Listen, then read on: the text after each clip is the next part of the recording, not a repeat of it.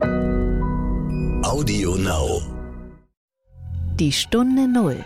Der Wirtschaftspodcast von Kapital und NTV zu den wichtigsten Themen der Woche. Was wir begrüßen, ist der Ausbau der erneuerbaren Energien. Wobei wir müssen ehrlich sagen, dass immer Sonne und Wind so ein bisschen im Vordergrund steht und Wasser wird immer so ein bisschen äh, vernachlässigt. Zum einen, weil in Deutschland Wasserkraft nur 5% der Energieversorgung ausmacht. Aber wir glauben natürlich an die Wasserkraft. Wasserkraft ist ja auch die am größten installierte Kapazität von erneuerbaren Energien.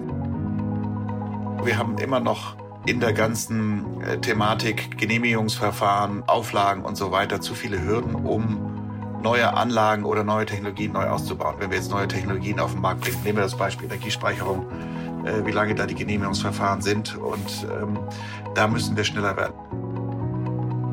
Die Verschmutzung der Ozeane ist ein Riesenthema durch Plastikverpackung. Das ist der eine Trend und der andere Trend ist natürlich der Onlinehandel, der jetzt durch Corona nochmal verstärkt wurde. Also die Verpackungsnachfrage nach Verpackungspapier und Karton ist im Moment sehr stark. Insofern haben wir hier eine sehr gute Nachfrage und sehr hohen Auftragseingang für Papiermaschinen.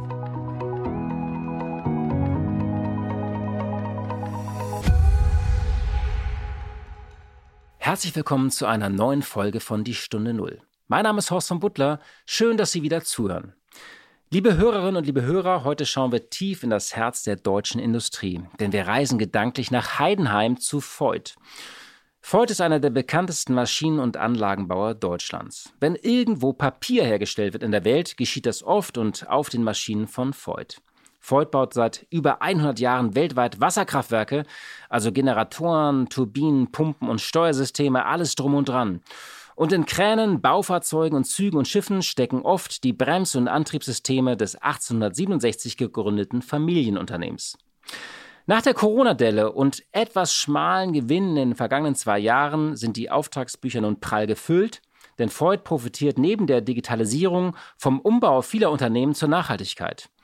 Und im Gespräch erklärt mir CEO Thoralf Haag, was sich Voigt davon verspricht und wie er das Unternehmen damit in die Zukunft steuern will. Das war die Woche. Russland und Deutschland spielen beide eine wichtige Rolle in unserem gemeinsamen europäischen Haus. Wir leben seit über 75 Jahren in Frieden zusammen.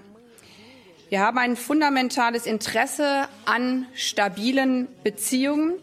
In den letzten Wochen haben sich mehr als 100.000 russische Soldaten mit Panzern und Geschützen in der Nähe der Ukraine versammelt, ohne nachvollziehbaren Grund. Und es ist schwer, das nicht als Drohung zu verstehen. Ja, Außenministerin Annalena Baerbock war diese Woche zu Besuch in Moskau. Nun treffen sich erneut Amerikaner und Russen in Genf. Und der amerikanische Außenminister hat auch nochmal der Ukraine versichert, die unerschütterliche Unterstützung.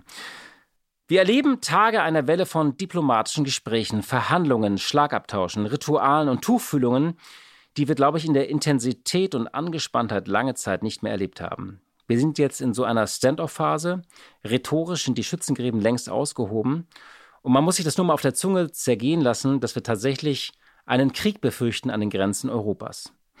Eine Äußerung von Joe Biden hat für Wirbel gesorgt. Er hat gesagt, Sanktionen hingen auch ein bisschen davon ab, wie stark Russland die Ukraine angreift. Ob es nur ein kleines Eindringen ist oder eine Invasion. Wir hören da jetzt noch mal rein, was er genau gesagt hat. And so I think what you're going to see is that Russia will be held accountable if it invades. And it depends on what it does. It's one thing if it's a minor incursion, and then we end up having a fight about what to do and not do, etc. But if they actually do what they're capable of doing with the force amassed on the border, it is going to be a disaster for Russia. Und viele waren natürlich entsetzt, dass er praktisch grünes Licht für Putin und seine Worte wurden auch ehrlich klargestellt. Wenn sich russische Streitkräfte über die ukrainische Grenze bewegen, hat das Weiße Haus gesagt, ist das eine erneute Invasion und darauf werden die Vereinigten Staaten und die Verbündeten schnell, hart und geschlossen reagieren. Aber wie geschlossen man ist und wie hart, das ist inzwischen unklar. Manches weiß so in eine Richtung. Viele rechnen inzwischen damit, dass Putin vielleicht einen kleinen Krieg im Donbass anzettelt und die Gebiete annektiert, wofür er dann mildere Sanktionen bekommt und nicht gleich vom Zahlungssystem SWIFT abgeklemmt wird. Und der Westen hat auch durchblicken lassen, dass das Thema NATO-Mitgliedschaft der Ukraine eigentlich vom Tisch ist. Ich frage mich ja immer, was Putin mit diesem armen, weder bodenstoffreichen noch industrialisierten und oft verlassenen Landstrichen eigentlich vorhat. Das ist ja wirklich so diese Territorialdenke des 18. und 19. Jahrhunderts. Aber wenn man sich diesen Konflikt anschaut, dann muss man doch einiges festhalten. Es ist eine Krise, die Russland inszeniert hat. Eine Bedrohung, die das Land selbst heraufbeschworen hat. Und auch diesen Showdown. Und jetzt ist nur unsicher, ob der blutig ausgeht, halbblutig oder es im besten Falle doch in eine Art neuen KSZE-Prozess mündet. Über allem schwebt die Frage, wie ernst meint es Putin? Und die Financial Times hat in einer bemerkenswerten Analyse geschrieben, dass es für ihn eigentlich keinen besseren Zeitpunkt geben würde, das zu tun, denn die Ukraine ist sein unfinished business, Europa ist schwach und uneins und die Amerikaner nur scheinbar entschlossen und abgelenkt. Kurz eine persönliche Anekdote. Ich habe ja in Russland studiert, in St. Petersburg, und das war just zu dem Zeitpunkt, als der Aufstieg von Putin begann. Das war im Jahr 1999. Und das war ja diese Phase der Eröffnung und der Liberalisierung, aber die ist vielen Russen eben auch ein, als eine Phase des Chaos in Erinnerung geblieben. Und da war diese dreifache Demütigung, von der damals politische Analysten gesprochen haben. Die erste überhaupt der Zerfall der Sowjetunion, das zweite war die Finanzkrise 1998 und diese bittere Armut auf den Straßen. Ich erinnere wirklich, wie die da mit Zahnbürsten standen, mit kleinen Habseligkeiten und versucht haben, das zu verkaufen. Und dann der Kosovo-Krieg der NATO 1999. Und just zu dieser Zeit begann der Aufstieg von Putin, den bekanntlich der Zerfall der Sowjetunion traumatisiert hat und der auch diese beständige Expansion gen Osten nie verwunden hat. Und wir müssen auch ehrlich sein, dass wir viele Zwischentöne, die Russland zwischendurch gesendet hat, da haben wir nicht wirklich drauf gehört. Zu Beginn seiner Präsidentschaft hat Putin ein bisschen damit kokettiert, dass er sogar erwogen hat, Moskau an das Bündnis zu binden, doch nach den Auseinandersetzungen mit den USA über den Irakkrieg und die Osterweiterung der NATO hat dann Putin begonnen, das Bündnis als Bedrohung zu betrachten, als Versuch, Russland einzudämmen. Da war diese berühmte Rede auf der Münchner Sicherheitskonferenz im Jahr 2007, da sagte er, wir haben das Recht zu fragen, gegen wen richtet sich diese Erweiterung? Und da muss man auch ehrlich sein, der Westen und die NATO, die haben diese Bedenken nie richtig ernst genommen. Aber man muss sagen, Putin hat diese akute Bedrohung jetzt komplett erfunden. Die letzte Erweiterung in den Osten ist 18 Jahre her und von seiner Außengrenze teilt Russland eigentlich nur 1,5 Prozent mit NATO-Staaten, also mit den Mitgliedern Norwegen, Estland und Lettland. Es gibt also keine neue Bedrohung und schon gar keine Einkreisung. Von der Orangen Revolution bis zum Einmarsch und der Annexion der Krim zieht sich eigentlich ein roter Faden durch das Wirken von Putin. Restauration, Wiederherstellung der alten Größe und die Eliminierung der 1990er Jahre, die Putin einmal als trübe Pfütze bezeichnet hat. Und je fragiler die eigene Machtkapazität dann auch immer wieder wurde, desto mehr brauchte er diese Ablenkung und die Inszenierung. Und die sucht Putin halt durch außenpolitische Manöver, durch Intervention oder eben auch Annexion. Er will der Störenfried sein und er zieht das auch gerne in die Länge. Denn der russische Staat ist ja auch dank dieser ganzen Repressionen und des Geheimdienstes stärker als in den 1990er Jahren, aus denen uns noch der taumelnde Boris Jelzin, die unfassbare Armut und die Rettungsaktionen des IWF in Erinnerung geblieben sind und auch den Russen. Aber diese scheinbare Wiedererstarkung nach außen, diese Demonstration von Macht und alter Größe, die ging eben nicht einher mit einer inneren Stärke. Also ausgenommen jetzt mal die Armee und die Geheimdienste. Die Zivilgesellschaft wurde ausgehöhlt, Zuletzt erlebten wir jetzt gerade diesen Schlag gegen die Menschenrechtsorganisation Memorial, die ich wirklich als eine starke Organisation auch in den 1990er Jahren da in Erinnerung habe. Und allein 1500 Journalisten haben vergangenes Jahr das Land verlassen, hat die Zeit jetzt gerade berichtet. Das Wirtschaftsmodell ist eigentlich allein abhängig noch von Rohstoffen, von Gas und Öl. Es gibt keinen nennenswerten Mittelstand, auch keine Technologieführerschaft, wenig Unternehmertum, abgesehen von einigen aggressiven Playern auf dem Feld Cyber Security. Allein die russische Armee ist deutlich stärker und schlagkräftiger geworden. Russland ist wirklich wieder eine echte Bedrohung für die gesamte europäische Sicherheit. Und dank der Rohstoffeinnahmen verfügt das Land auch über Devisenreserven in dreistelliger Milliardenhöhe. Aber der Lebensstandard der Russen selbst der ohne Frage über Jahre gestiegen war unter Putin in den ersten Jahren, der stagniert oder sinkt. Die Armut steigt wieder, die Lebenszufriedenheit sinkt wieder seit Jahren und das BIP pro Kopf ist seit 2013 eingebrochen. Ist jetzt wieder ein bisschen gestiegen, aber immer noch unter dem Niveau von 2013. Also wirtschaftlich spielt Russland vom Gashahn auf und zudrehen einmal abgesehen keine führende Rolle. Und deswegen braucht Putin diese Ablenkung, diesen Kampf gegen den angeblich schwachen Westen. Und auch dieses Endgame gegen die Ukraine, das er nun aufführt. Er braucht es zur eigenen Machtabsicherung, zum eigenen Machterhalt.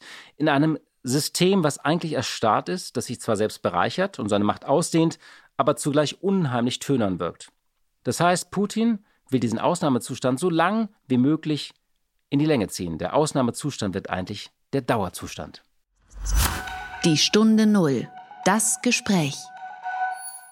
Kommen wir zu unserem heutigen Gespräch zu Freud. Kurz ein paar Zahlen. Gegründet, wie gesagt, 1867. Das Unternehmen hat 20.000 Mitarbeiter, 4,3 Milliarden Euro Umsatz und Standorte in über 60 Ländern. Ein typisch deutsches Familienunternehmen, ein Anlage- und Maschinenbauer, wie er im Buche steht. Heute nennt sich Freud Technologieunternehmen. Das machen ja viele Unternehmen inzwischen. Alle wollen Technologieunternehmen sein. Freud hat drei Sparten. Freud Paper, das macht gut 50 Prozent des Umsatzes aus. Damit, das macht man mit Papiermaschinen. Dafür ist Freud weltweit bekannt. Und wenn man denkt, naja, Papier ist ja im digitalen Zeitalter nicht mehr so viel Musik drin, naja, da gibt es diesen Trend von Plastik zu Papierverpackungen. Davon profitiert Freud, das wird Thora Fark gleich erklären. Spannend ist auch die Sparte Freud Hydro, die macht knapp ein Viertel des Umsatzes. Das Geschäft mit der Wasserkraft, die ja beim Umbau der Energieversorgung weltweit eine Rolle spielt. Wir kennen ja traditionell diese Stauseen und Wasserkraftwerke und Pumpspeicherkraftwerke. Und hier hofft Freud auf viele Projekte in Asien und China und man hat auch viele Projekte schon in der Pipeline. Und in der Sparte Freud Turbo sind alle anderen Antriebs- und Bremssysteme gebündelt, die wir weltweit in Maschinen kennen, in Baumaschinen, in Kränen. Aber auch im Geschäft mit Windrädern ist Freud wieder stärker eingestiegen und aktiv.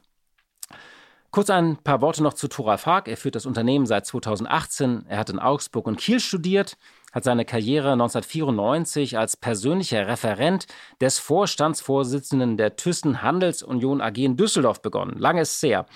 Und nach einigen Stationen in den USA war dann von 2002 bis 2005 Finanzvorstand bei der Norddeutschen Affinerie, die heute Arubis heißt. Und dann ist er in den Finanzvorstand eines Schweizer Chemie- und Pharmaunternehmens gewechselt. Und seit 2016 ist er Mitglied der Konzerngeschäftsführung der Freud-Gruppe und wie gesagt, seit 2018 steht er an der Spitze.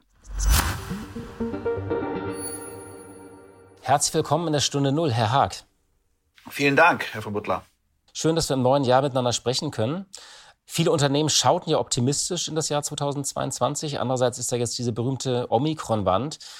Bei Ihnen, bei Ihnen hörte man noch im Dezember, dass die Auftragsbücher proppevoll sind. Und Maschinenbauer sind ja auch immer so ein bisschen Indikator, wie es der Wirtschaft geht. Wie schauen Sie denn derzeit so äh, in die nahe Zukunft, aber auch auf das Jahr noch?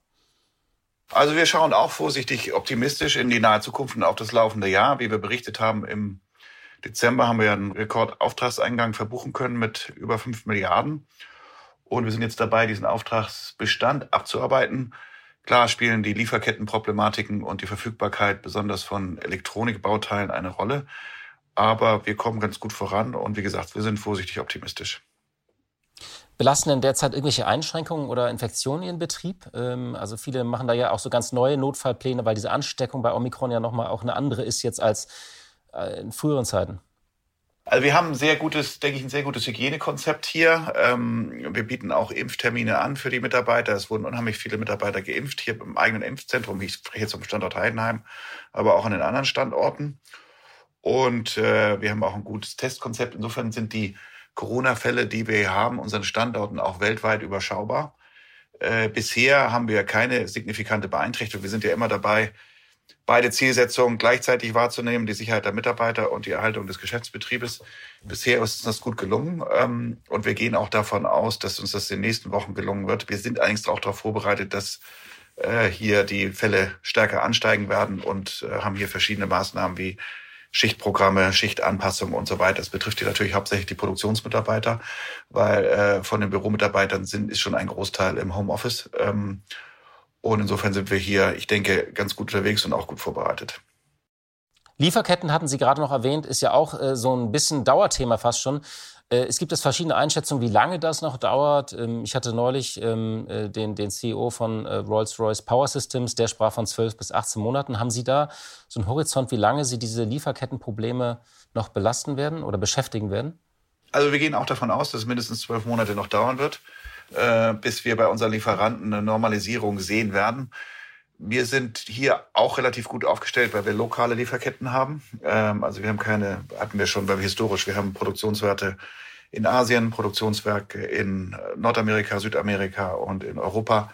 Und die sind eigentlich relativ autonom aufgestellt. Das heißt, wir haben Lieferketten im nahen Umkreis von diesen Werken. Insofern sind wir nicht so stark, wir sind betroffen, aber nicht so stark betroffen wie vielleicht andere Unternehmen.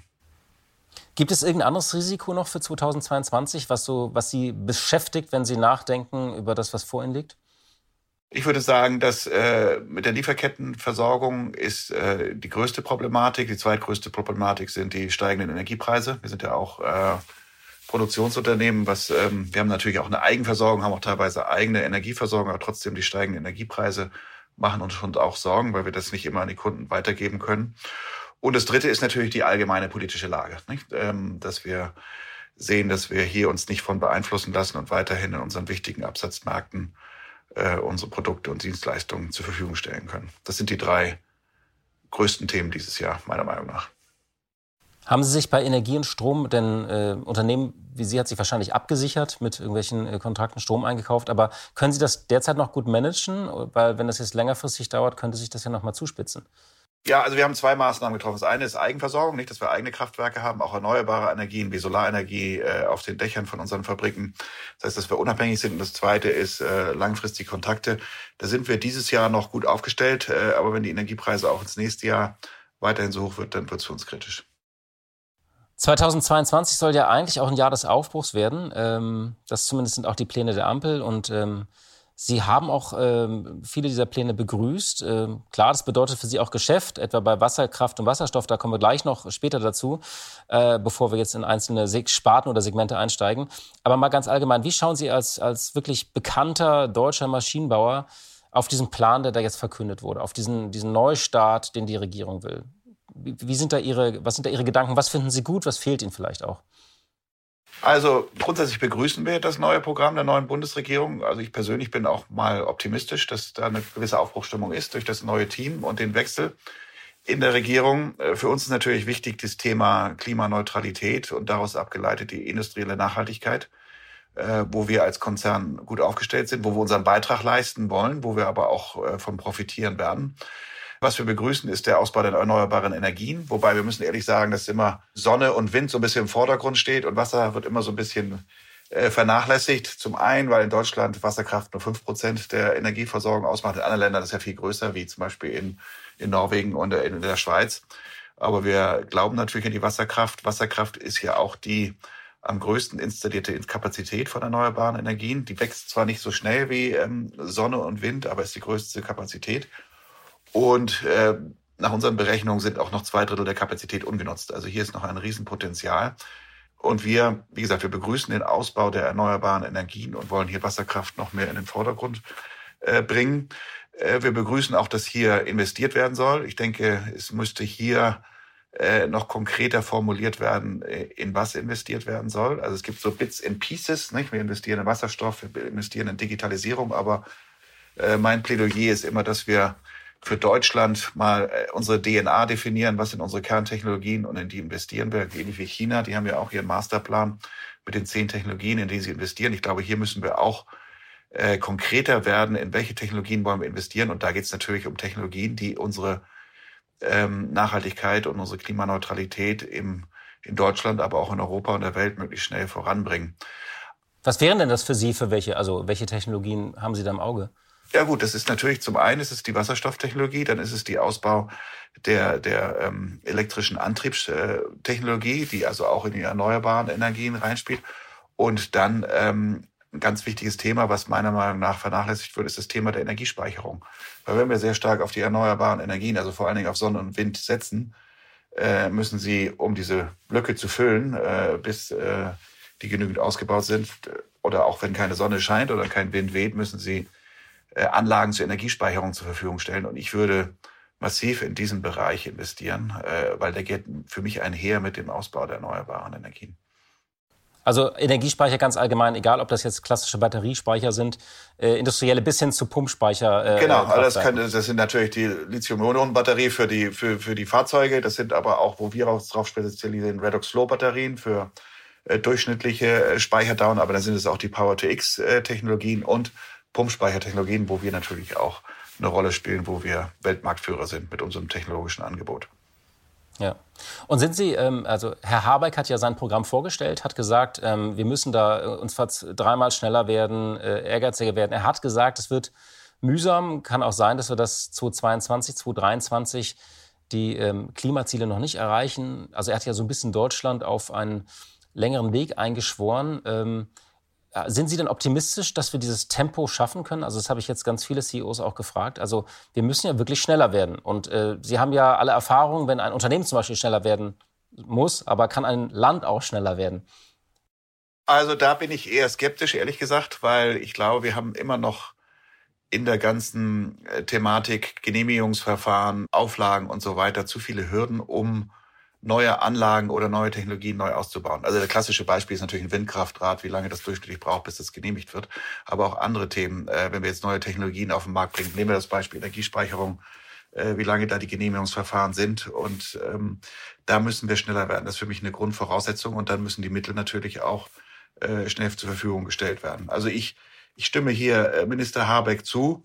Aber in der Umsetzungsgeschwindigkeit bin ich ähm, skeptisch. Nicht jetzt äh, über den Enthusiasmus von Herrn Habeck, auf den Enthusiasmus von Herrn Habeck bezogen, sondern einfach auf den, auf den Apparat, den wir in Deutschland haben, den Bürokratieapparat und den Genehmigungsapparat, der einfach viel zu langsam ist und den wir hier signifikant beschleunigen müssen. Kommen wir so ein bisschen auf das Thema äh, oder vertiefen wir das Thema äh, Klimaneutralität nochmal, auch in Bezug jetzt auf, auf Freud. Das ist ja für Sie einerseits eine Herausforderung, andererseits auch ein Geschäft. Sie haben jetzt so ein paar Produkte erwähnt. Die Branchen haben ja ganz unterschiedliche Herausforderungen. Also die Autobranche und Autozulieferer ähm, müssen was anderes machen. Da geht es um E-Mobilität als Stahl, da geht es um grüner Stahl oder Zement. Äh, die haben einfach wahnsinnige CO2-Intensität. Was ist eigentlich die Kernherausforderung für den Maschinenbau, wenn es um dieses klimaneutrale Jahrzehnt geht? Also ich denke, das ist, äh, hat, hat mehrere Facetten. Das eine ist relativ simpel. Das ist wie bei jedem anderen Produktionsunternehmen, dass sie selber CO2-neutral produzieren. Äh, das machen wir bei Freud jetzt ab dem 1. Januar, also im Jahr 2022, äh, investieren wir CO2-neutral. Wir haben hier signifikant investiert in den letzten Jahren in Technologien zur Reduktion des Energieverbrauchs, zur eigenen Energieversorgung. Wir haben jetzt unsere Energiequellen auf grünen Strom umgestellt, sind jetzt bei knapp 90 Prozent, was wir aus grünen Strom äh, beziehen. Also hier haben wir eine Menge investiert, eine Menge gemacht und müssen jetzt nur einen ganz geringen Anteil etwas über 100.000 Euro Zertifikate zukaufen, um klimaneutral zu sein. Aber das ist der erste Block, den wir als Maschinenbauer genauso wie andere Produktionsunternehmen managen müssen. Der zweite Block, ähm, mit dem wir uns intensiv beschäftigen, ist natürlich der CO2-Footprint bei unseren Kunden. Und wir haben das jetzt mal ähm, im letzten Jahr, Ende letzten Jahres ähm, ausgerechnet, haben verschiedene Modelle gerechnet. Wir sind als ähm, Ford-Konzern, auch bei unseren Kunden sind wir CO2 äh, tragen wir zur CO2-Reduktion bei. Hauptsächlich natürlich durch unsere Wasserkraftanlagen und durch unsere elektrischen Antriebe. Die überkompensieren den CO2-Ausstoß unserer anderen Antriebe, unserer Papiermaschinen. Und das haben wir auch vom TÜV äh, zertifizieren lassen. Das heißt, ähm, wir messen nicht nur unsere eigene CO2-Footprint, sondern auch den CO2-Footprint unserer Kunden. Und ich glaube, das müssen viele Produktionsunternehmen und auch Maschinenanlagenbauer machen. Das heißt, welchen Effekt haben meine Produkte und Dienstleistungen bei meinen Kunden? welchen CO2-Footprint äh, hinterlassen sie da? Das ist wichtig. Äh, das dritte, die dritte Facette ist das Rating. Ich bin der Meinung, dieses ESG-Rating oder das Umweltrating wird mindestens genauso wichtig werden wie ein Finanzrating, wie ein Standard Poor's oder Moody's Rating. Ähm, wir haben letzten Jahr äh, die höchste Note bekommen. Also wir gehören zu den Top 3 im Maschinenanlagenbau weltweit mit Johnson Controls und SKF, weil wir eben auch viel gemacht haben. Nicht? Also intern und extern, wie können wir zur Klimaneutralität äh, beitragen. Aber es fällt uns auch nicht schwer, weil wir das auch unsere DNA haben. Nicht? Nachhaltige Technologien für zukünftige Generationen ist unsere DNA und Freud ist ja schon immer nachhaltigen Technologien unterwegs gewesen. Insofern war das für uns nicht jetzt kein Kulturschiff, dies zu erreichen. Aber ich glaube, das sind die drei Facetten. Eigene Produktion, CO2-Footprint bei den Kunden und dann Rating, was ja die ganzen Facetten, anderen Facetten abdeckt äh, zur Klimaneutralität und zur CO2-Reduktion. Mhm. Komme ich mal auf die eigene Produktion. Ich habe mal so ein bisschen in Ihrem Nachhaltigkeitsbericht auch geblättert. Ähm, Sie hatten, da steht noch drin, da, ähm, Sie, Sie kamen, glaube ich, von 175.000 Tonnen auf 160, auf 140.000 Tonnen innerhalb der Organisation. Äh, das ist ja erstmal nicht viel. Also äh, bei Thyssen haben wir 20 Millionen äh, in der Stahlproduktion. Also es ist natürlich viel, aber es ist jetzt äh, relativ gesehen nicht viel. Und diese 140.000 Tonnen, nur damit ich das richtig verstanden habe, die wollen Sie dieses Jahr auf Null bringen schon. Genau. Wie, wie machen Sie da? Also, weil tatsächlich, also die, die fallen ja noch an, äh, klar, für, für Erdgaseinkauf, für Stromeinkauf, für Stromproduktion. Das schaffen Sie, äh, indem Sie 100% Öko machen oder noch mehr eigene Windräder aufstellen? Also, dass Sie ein bisschen, ein bisschen erzählen, wie Sie diese 140.000 auf einen Schlag wegkriegen. Das sind drei Komponenten. Das eine ist noch mehr eigene äh, Energieerzeugung durch Solar oder durch, durch andere ähm, Kraftwerke. Das zweite ist durch vermehrten Zukauf von grünem Strom für unsere Produktionsversorgung. Und das dritte ist der Zukauf von Zertifikaten. Das sind also die drei Komponenten, die diese Zahl auf Null bringen. Wie viel müssen Sie ausgleichen ungefähr von diesen 140.000 Tonnen? Können Sie das beziffern? Es sind ungefähr 80, ungefähr die Hälfte müssen wir ausgleichen. Wir haben jetzt hier noch einen Preis bekommen von etwas über zwei Euro, äh, was dann auf diese 150.000 ähm, Euro Zahlung, also, also ungefähr die Hälfte davon müssen wir noch ausgleichen, 80.000 Tonnen. Okay, aber das Ziel ist sozusagen, das, den, den Ausgleich auch zu reduzieren genau. und ähm, alles, also, also die, von den Zertifikaten runterzukommen. Genau, richtig. Ja. Ja, und das andere sind ja, ähm, also was Sie gesagt haben bei den, bei den Kunden, das sind ja die berühmten Scope-3-Daten. Das ist immer so technisch, aber das praktisch entlang der Wertschöpfungskette. Und nur um das nochmal zu verstehen, das ist ja wahrscheinlich nochmal sehr viel höher, weil die Maschinen, so eine Papiermaschine läuft ja wahrscheinlich so äh, 20 Jahre, 30 Jahre, ich weiß es ja nicht beim Kunden. Ähm, und da haben ja natürlich Autohersteller äh, oder auch äh, andere Maschinenbauer, die kommen da auf Millionen Tonnen. Also nur wenn sie die gesamte Wertschöpfungskette, also mit der Beschaffung, die sie haben und auch mit, dem, mit der Nutzung. Haben Sie das mal beziffert? Was tatsächlich? Also klar, Sie haben ein Wasserkraftwerk, was Sie dann gegenrechnen können. Äh, oder eine Wassermaschine, die, die eine Wind, ein Windrad antreibt. Wie rechnen Sie das aus, nur dass, dass ich es verstehen kann? Also wir ähm, gehen da nicht über den Produktlebenszyklus, sondern wir messen das Jahr bei Jahr. Nicht? Also was, was hat die... Ähm, was hat die Wasserkraft für unsere installierte Wasserkraftanlagen. Und da haben wir natürlich gewisse Annahmen, welchen Beitrag leisten unsere Turbinen und unsere Generatoren. Und äh, wir sparen mit unseren installierten Anlagen oder die Anlagen, die wir in einem Jahr verkaufen, sparen wir äh, rund drei Millionen Tonnen CO2 ein pro Jahr. Äh, und mit unseren elektrischen Antrieben gegenüber stehen ungefähr 2,2 Millionen Tonnen CO2-Emissionen durch die Papiermaschinen, die wir verkaufen und durch die anderen Antriebe. Also netto sind wir knapp eine Million ähm, Tonnen CO2-Beitrag, also Reduktionsbeiträge. Sehr interessant, dass man, ich finde das wirklich spannend, deswegen habe ich auch so detailliert nachgefragt, weil ja viele Unternehmen stehen vor dieser Aufgabe, sich genau das auszurechnen, was eigentlich die Folgekosten ihrer Produkte sind. Ähm, okay, also, äh, aber sagen, in, in Summe gleicht sich das mehr als aus. Genau, genau. Getrieben natürlich durch die Wasserkraft, durch die installierten Anlagen und durch die elektrischen Antriebe, die wir verkaufen. Okay. Äh, wie war eigentlich bei Ihnen persönlich der, dieser Bewusstseinsprozess? Also das äh, betrifft ja auch viele Unternehmen. Das war immer so ein Thema. Äh, es war so ein bisschen im Hintergrund. Irgendwann kamen dann die Chief Sustainable Officers oder Nachhaltigkeitsbeauftragte und irgendwann wurde es in den Vorstand gezogen, weil man gemerkt hat, das ist echt Teil unserer Strategie. Und ich glaube ja, wenn man das nicht Teil der Strategie macht, hat man gar keine Strategie mehr künftig. Wie ist das bei Ihnen? Also wie war, wie war dieser persönliche Prozess bei Ihnen? Äh, der persönliche Prozess lief in Zusammenarbeit mit dem ähm, Aufsichtsratsvorsitzenden und mit der Familie, mit den Eigentümern.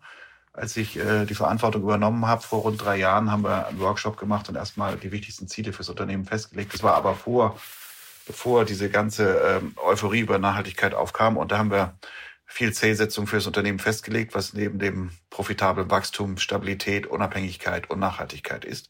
Also Nachhaltigkeit ist der Familie sehr wichtig, ist auch äh, in den Generationen davor immer schon Thema gewesen. Insofern ist der Eigentümerfamilie von Freud dieses Thema Nachhaltigkeit äh, eine sehr hohe Priorität, äh, ist in den vier Unternehmenszielen auch gleichgestellt mit den anderen Zielen. Insofern haben wir daraus abgeleitet ähm, die DNA für Freud, also nachhaltige Technologien für zukünftige Generationen, wobei Nachhaltigkeit natürlich zweigeteilt ist. Das eine ist, dass wir nachhaltige Produkte herstellen, die langfristig Bestand haben und zum anderen aber auch nachhaltige Produkte, die ihren Beitrag leisten zur Klimaschonung.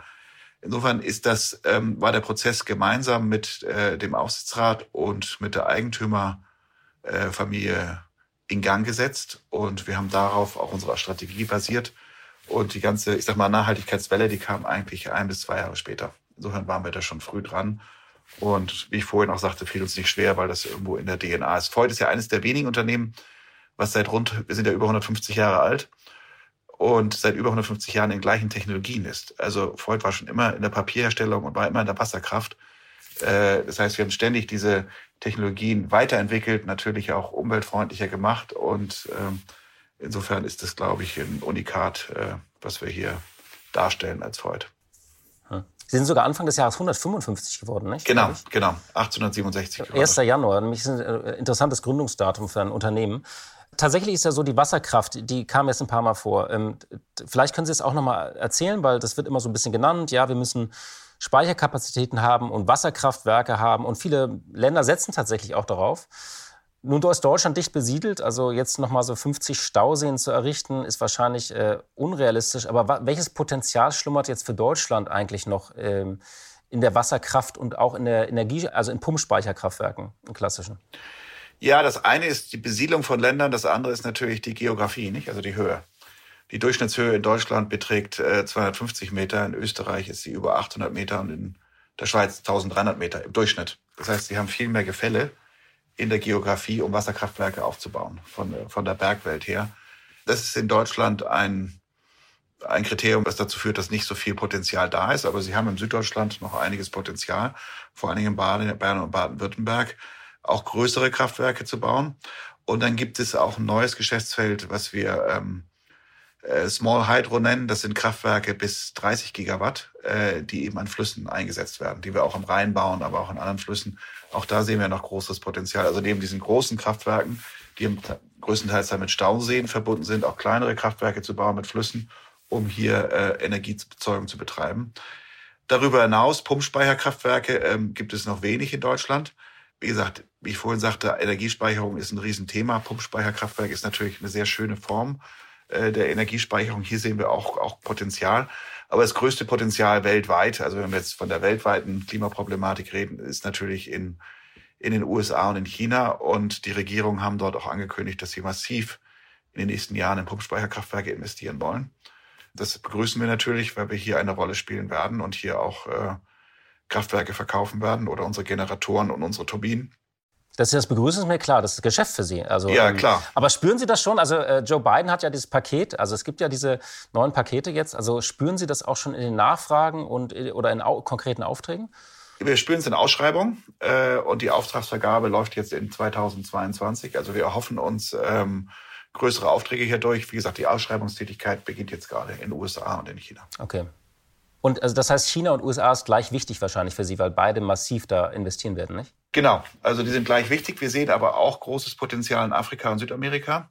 Wir haben in Afrika einige Projekte, äh, in Angola, aber auch im Kongo und in anderen Bereichen, um hier große Wasserkraftwerke zu bauen. Das ist auch großes Anliegen der Bundesregierung mit der Afrika-Initiative, um dort eben auch äh, Energieerzeugung in diese Länder zu bringen.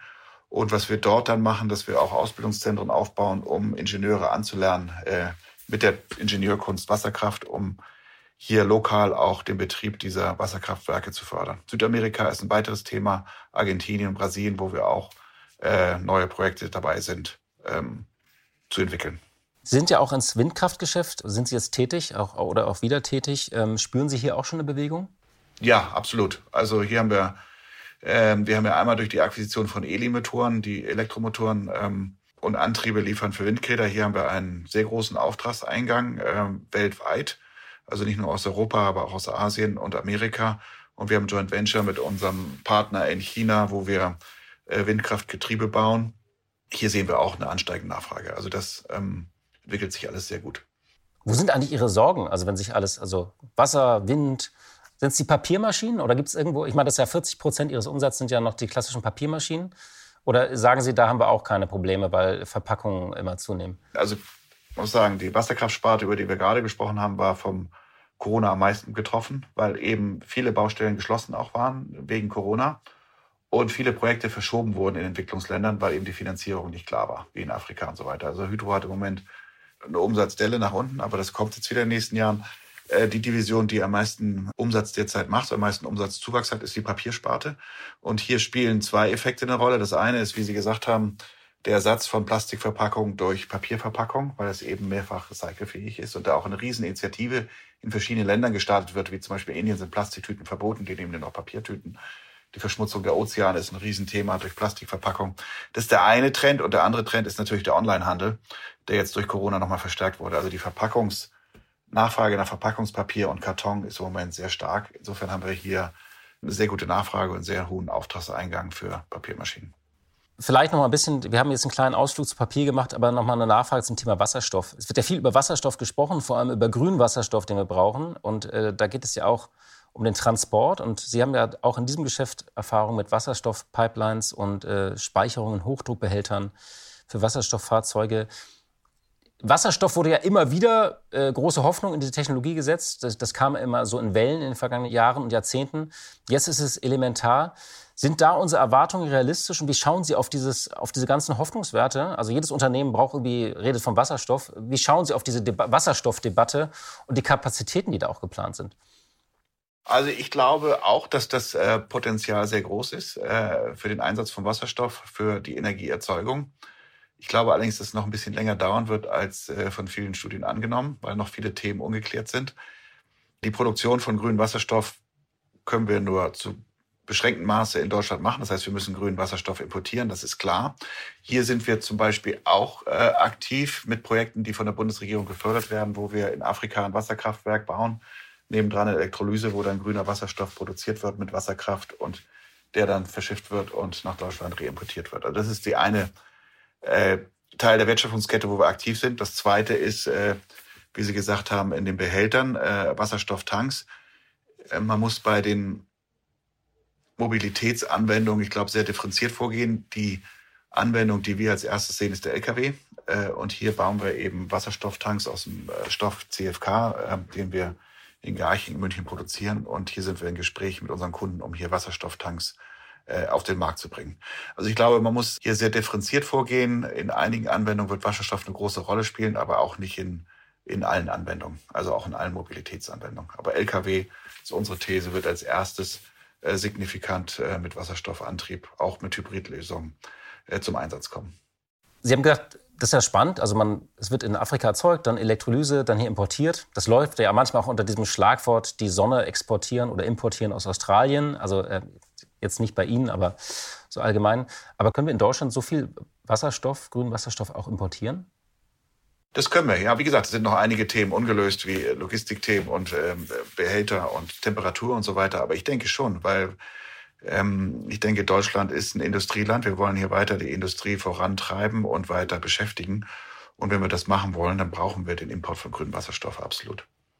Und müssen wir dann ein neues Leitungsnetz dann nochmal bauen, um ja, den auch ja, zu verteilen ja, für Deutschland? Ja, also man kann natürlich die Gaspipelines nutzen, aber wir brauchen zusätzliche Kapazität. Also da ist ein neues Leitungssystem, neue Infrastruktur notwendig. Das ist auch ein Thema, was wir vorhin hatten. Hier muss jetzt schnell entschieden werden, wie wollen wir investieren und was wollen wir investieren. Das wäre auch wichtig, hier ein Leitungsnetz zu investieren, äh, um die Verteilung sicherzustellen. Und muss das über ganz Deutschland verteilt werden oder reichen da so ein paar Hotspots? Ich denke, also bin ich jetzt überfragt, aber ich denke, da reichen ein paar Hotspots da, wo die Industrieschwerpunkte sind. Ähm, das wäre mal ein Anfang. Ich glaube, flächendeckend müssen wir jetzt da nicht. Das wäre auch zu aufwendig. Jetzt kommen wir wieder die Genehmigungsverfahren und so weiter. Äh, insofern, wenn man erstmal die Hotspots oder die großen Industrieregionen damit versorgen würde, das wäre schon mal ein wichtiger erster Schritt. Gibt es einen Bereich jetzt, wo Sie sagen, da ist auch noch Musik drin, über den wir jetzt gar nicht gesprochen haben? Also, äh, den Sie sich anschauen, auch als Maschinenbauer? was auch eine Ergänzung sein könnte? Oder ähm, ist es das im Wesentlichen, und Sie sagen, wir müssen da jetzt unsere Hausaufgaben machen, dass wir die Kapazitäten hinkriegen, dass wir noch ein paar Prozesse digitalisiert haben? Oder gibt es noch einen weiteren Bereich? Also wir haben ja über die Bereiche äh, Wasserstoff gesprochen, wir haben über die Bereiche Energiespeicherung gesprochen. Der andere, dritte Bereich, den wir uns anschauen, ist ähm, der ganze Bereich Frachtverkehr. Also wir wollen dabei unterstützen, Güter von der Straße auf die Schiene zu bekommen. Äh, wir sind ja der führende Anbieter weltweit von Kupplung für Personenverkehr. Wir wollen ähm, jetzt die Frachtkupplung neu entwickeln, also auch intelligente Frachtkupplung, um den Güterverkehr zu digitalisieren, zu optimieren und hier den Güterverkehr attraktiv zu machen für äh, die Nutzer von Güterverkehr. Das ist ein weiterer Bereich, wo wir riesiges Potenzial sehen, um auch die CO2-Ziele zu erreichen. Sie beschreiben ja so ein bisschen einen, einen, Bewusstseinswandel, auch eine Transformation innerhalb Ihres eigenen Unternehmens, der Sie ja von zwei Seiten trifft. Einerseits äh, entwickeln Sie Produkte und verkaufen Produkte im Bereich Nachhaltigkeit. Andererseits äh, müssen Sie Ihr eigenes Unternehmen verändern. Wie ist das denn, wie nehmen Sie die Debatte äh, bei den Maschinenbauern wahr? Sie sind ja auch untereinander vernetzt. Ähm, wie läuft die im Maschinenbau gerade, wenn Sie da so mit einem anderen Maschinenbauer sich mal austauschen oder innerhalb des Verbandes? Also das Thema auch im Verband ist oben auf der Agenda. Äh, wenn man mit benachbarten oder befreundeten Unternehmen redet, sehen sie das Thema wichtig, aber viele reagieren eben mehr reaktiv jetzt und äh, versuchen Nachhaltigkeit, nachhaltig zu wirtschaften und äh, nachhaltige Produkte auch herzustellen. Insofern ist hier eine Welle in Gang gesetzt worden, aber äh, ich würde schon sagen, dass bei aller Bescheidenheit, dass wir hier führend sind, weil wir hier proaktiv äh, agiert haben. Die anderen Unternehmen äh, versuchen hier auch ein Geschäftsmodell zu finden, wie sie Nachhaltigkeit und äh, Wirtschaftlichkeit in Einklang bringen können und sehen die Notwendigkeit natürlich CO2-neutral produzieren, aber wie können sie auch äh, nachhaltig orientierte Produkte liefern und Maschinen liefern. Also hier ist ein äh, Transformationsprozess in Gang, auch ein Kulturwandel in Gang, aber der von dem unserem Verband, dem VDMA, ich würde mal sagen, sehr gut und, und strukturiert vorangetrieben wird. Zum Schluss vielleicht noch eine äh, persönliche Frage. Am Anfang dieser Pandemie haben ja äh, viele CEOs auch gesagt, sie waren ganz froh, dass sie nicht mehr so viel reisen mussten. Jetzt haben einige so halb genervt wieder gesagt, sie reisen nicht mehr. Wie ist das denn bei Ihnen? Also reisen Sie jetzt gerade weniger und ähm, äh, vermissen Sie es? Ja, absolut. Wir reisen absolut weniger. Ich vermisse es. Ich vermisse den Kontakt zu den Kunden, vor allen Dingen im Ausland. Äh, das haben wir in der Vergangenheit ja viel gemacht. Das vermisse ich zum einen und zum anderen auch den persönlichen Kontakt zu unseren Niederlassungen weltweit. Wir hatten jetzt letztes Jahr natürlich wie alle anderen auch digitale Regional Conferences. Das hat auch alles wunderbar funktioniert. Aber wir planen dieses Jahr im Sommer und im Herbst wieder persönlich an die Standorte zu reisen. Und das vermisse ich schon, weil der persönliche Austausch ist wichtig und vor allen Dingen mit den Kunden, der Austausch unserer internationalen Kunden. Darauf freue ich mich sehr, wenn das wieder anfängt. Herr Haag, vielen Dank für das Gespräch. Ich bedanke mich bei Ihnen. Vielen Dank, Herr Buchmann-Butler. Für Ihren nächsten Smalltalk ja, immer öfter fällt ja der Begriff Metaversum, der auch das neue Internet genannt wird. Das wird der Megatrend 2022. Wenn Sie das mal googeln, werden Sie da ganz viele Schlagzeilen zu entdecken. Das Metaversum ist nicht nur ein virtueller Raum, sondern eine Symbiose aus realem und virtuellem Raum. Auf Wikipedia steht dazu, das Metaversum ist ein kollektiver virtueller Raum, der durch die Konvergenz von virtuell erweiterter physischer Realität und physisch persistentem virtuellen Raum entsteht, einschließlich der Summe aller virtuellen Welten, der erweiterten Realität und des Internets. Und wenn Sie sich das nicht merken können und das mal irgendwie zwischen Häppchen oder bei Drinks loswerden wollen oder auch in einem Chat, dann schauen Sie einfach auf den Deal, der diese Woche verkündet wurde, den Microsoft angekündigt hat. Microsoft will die Spielefirma Activision Blizzard übernehmen. Die ist ganz groß bei Computerspielen und Gamern. Die kennt man zum Beispiel durch das Ego-Shooter-Spiel Call of Duty oder auch auf dem Smartphone kennen Sie vielleicht Candy Crush. Und der Preis dafür ist stolze 69 Milliarden Dollar, also für ein, eine, ja, ein Spieleunternehmen. Und dieser Deal katapultiert Microsoft auf diesen umkämpften Markt für Videospiele noch weiter nach vorne im Vergleich zum Erzrivalen Sony. Und es ist eben auch eine große Wette auf das Metaversum, denn da sind die Videogamer ganz vorne mit dabei. Und das ist praktisch auch die Formel für ihren Smalltalk. Candy Crush ist die Wette auf die neue fantastische Welt des Metaversum. Und dann sagen sie einfach irgendwie, wenn sie sowas hören, ja, ja, das ist das neue Metaversum. Blick in die Märkte. Und wie jeden Freitag schalten wir zu meiner lieben Kollegin Katja Dofel. Sie leitet dort das Börsenstudio von NTV. Hallo, liebe Katja. Hallo nach Berlin. Und wir bleiben ein bisschen bei dem Thema Microsoft und äh, Gaming. Ich habe das ja gerade so ein bisschen launig getan. Kannst du uns nochmal das Ziel dieses Deals erläutern und auch wie die Märkte darauf reagiert haben oder die Aktien? Ja, interessantes Geschäft. Es ist die größte Übernahme in der Firmengeschichte von Microsoft. Für rund 70 Milliarden Dollar wird der Spielehersteller Activision Blizzard übernommen oder soll übernommen werden. Es ist nach Umsatz der weltgrößte Spielehersteller mit 10.000 Mitarbeitern und im dritten Quartal einem Umsatz von 2 Milliarden Dollar. So wie die großen Technologieunternehmen von der Vision ihrer Anleger getragen werden, so voll sind ihre Kassen, um die technologischen Zukunftsvisionen auch zu finanzieren. Die Aktie von Microsoft zum Beispiel hat sich in den vergangenen zehn Jahren verzehnfacht. Alleine im letzten Jahr ist sie um 50 Prozent gestiegen. Und dabei ist die Bewertung von Microsoft mit einem Kurs-Gewinn-Verhältnis von rund 35 für einen Technologiekonzern geradezu günstig. Ein Drittel der Prämie beziehungsweise eine Prämie von einem Drittel auf den Aktienkurs für die Aktien von Activision ist also kein Problem. Microsoft wird mit der Übernahme einer der größten Spieleentwickler und Entertainment-Anbieter der Welt, mit der japanischen Sony und der chinesischen Tencent. Interessant ist die Reaktion der Aktionäre. Natürlich ist die Aktie von Activision angesprungen und ist um rund 30 Prozent auf knapp 85 Dollar gestiegen, weniger also als angeboten wird. Microsoft als der übernehmende Part ist nur um ein Prozent gefallen, hat aber tags darauf direkt wieder zugelegt. Ja, es ist tatsächlich noch fraglich, ob die Übernahme von den Wettbewerbshütern genehmigt wird. Aber für Microsoft ist es offenbar ein Schritt in die richtige Richtung. Die Aktionäre üben keine Kritik. Dabei gäbe es durchaus etwas zu kritisieren. Bei Activision gibt es massive Vorwürfe wegen Belästigung, in die auch der Konzernchef Bobby Kotick verwickelt sein soll. Dennoch will Microsoft zunächst mit ihm weiterarbeiten.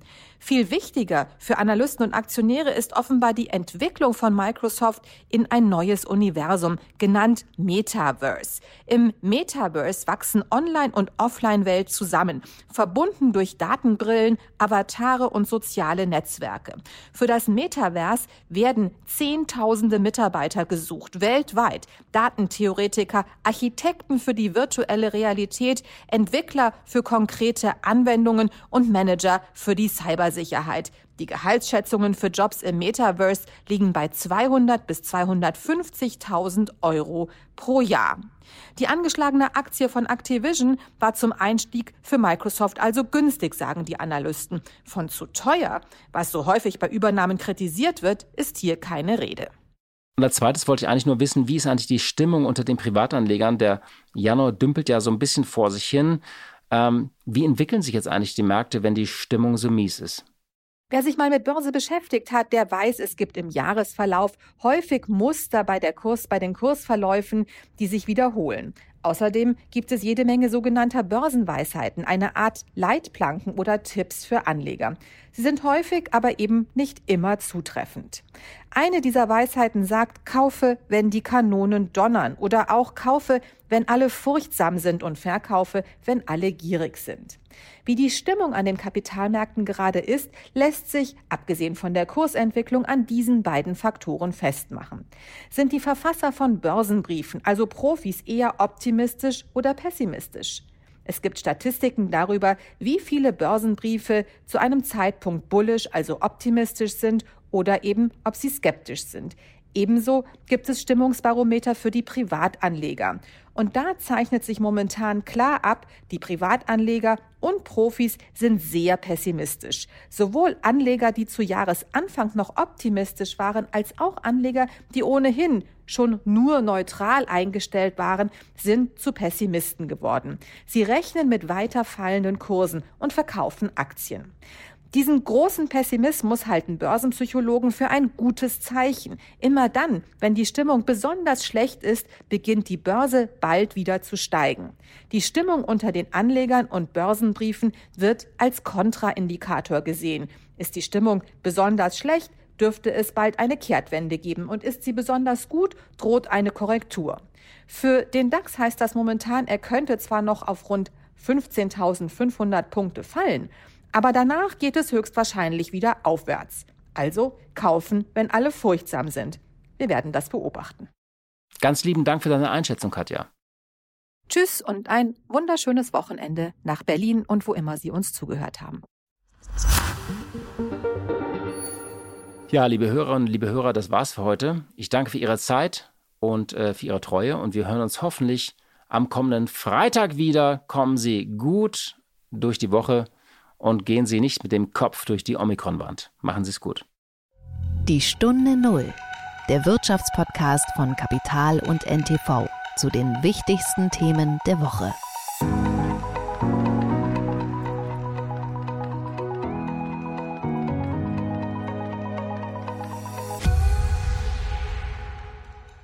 Dieser Podcast ist jetzt vorbei, aber wir hätten noch einen anderen Podcast-Tipp. Worum es genau geht, erzählt euch der Host am besten selbst. Hallo, ich bin Michelle. In unserem Podcast heute wichtig geht es nicht nur um die ganz großen Fragen, sondern auch um die Geschichten dahinter. Es geht um Hintergrundwissen und wirkliche Erkenntnisse. Dazu spreche ich mit handverlesenen Journalistinnen, mit Spitzenpolitikerinnen und auch mal mit meinem Opa. Wir wollen, dass ihr fundiert und informiert in den Tag startet. Hört doch mal rein, heute wichtig, auf Audio Now und überall, wo es Podcasts gibt. Audio Now.